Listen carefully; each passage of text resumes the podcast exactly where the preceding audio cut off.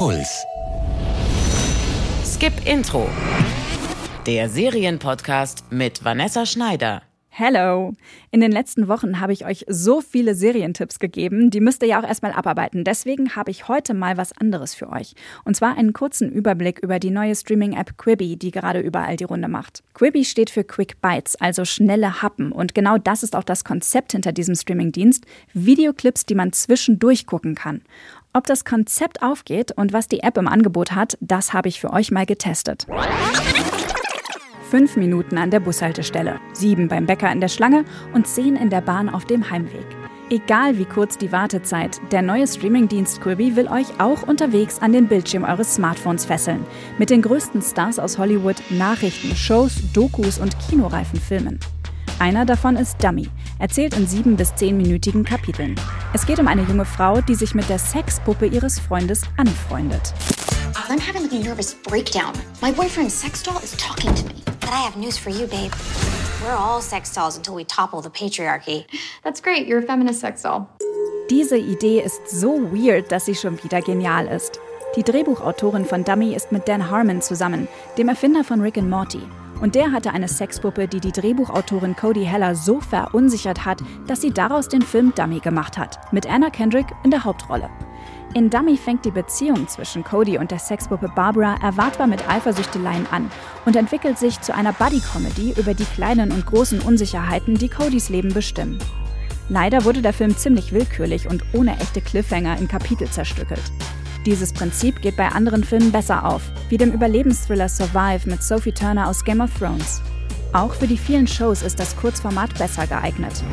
Always had a vision for what nightgowns could be, where each number feels like a completely different universe. Nightgowns ist eine Reality-Show, in der die Drag Queen Sasha Velour ihre Lip-Sync-Performance auf die Bühne eines Broadway-Theaters bringt. Als Bühnenshow mit vielen anderen Drag-Künstlern. Jede Folge porträtiert ein anderes Ensemblemitglied. Wir sehen die Queens hinter der Bühne, bei den Vorbereitungen und natürlich die Show vor Publikum. Nightgowns lässt sich wie alle Quibi-Formate im Hoch- oder Querformat angucken. Aber im Hochformat zeigt sich die Stärke der Show und das Potenzial der App. Die Splitscreens türmen sich übereinander, lenken unseren Blick und zeigen die Show aus verschiedenen Perspektiven gleichzeitig. Nightgowns kann man hervorragend häppchenweise angucken. Alternativ bietet sich auch eine kurze Doku an. Ask yourself one question. Why do they call it the animal kingdom?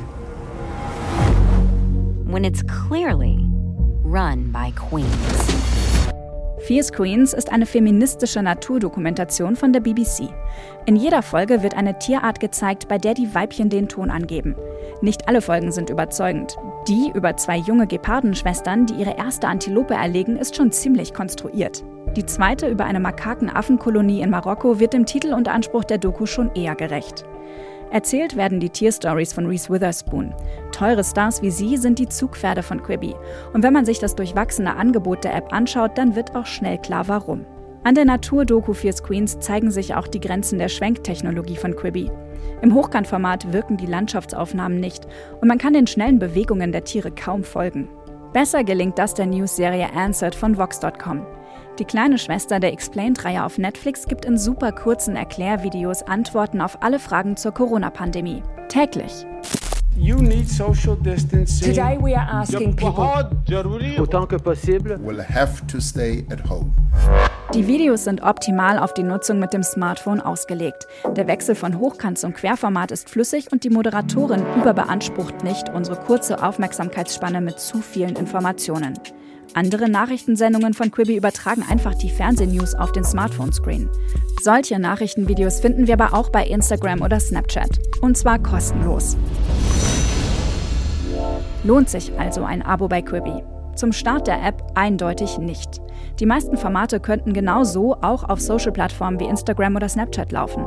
Immerhin, es gibt eine dreimonatige kostenlose Testphase und in der bekommen wir einen kleinen Einblick in eine Zukunft, in der wir uns in jeder Minute unseres Lebens mit On-Demand-Videos berieseln lassen können. Die ersten drei Monate sind wegen der Corona-Pandemie gerade kostenlos. Danach kostet das Abo 5 Euro im Monat. Dazu solltet ihr auch wissen, dass alle Shows und Filme und Dokus und so weiter nur auf Englisch verfügbar sind zurzeit. Checkt doch mal die Streaming-Tipps der letzten Wochen aus. Ich habe wirklich für jeden Fall und für jeden Cook-Typ was dabei, von Nostalgieserien aus unserer Kindheit und Jugend bis zu Anthologieserien, in der jede Folge eine völlig neue Story erzählt. Und falls ihr eure Familie, Freunde und Kommilitonen vermisst, dann checkt doch mal meine Serientipps gegen das Vermissen aus. Findet ihr alles hier im Podcast-Kanal und in den Show Notes habe ich euch auch die Artikel dazu verlinkt. Mit noch mehr Tipps. Bis zum nächsten Mal. Passt auf euch und eure Mitmenschen auf. Fortsetzung folgt. Skip Intro. Der Serienpodcast von Puls. Ihr findet uns im Netz auf deinpuls.de slash skipintro. Puls.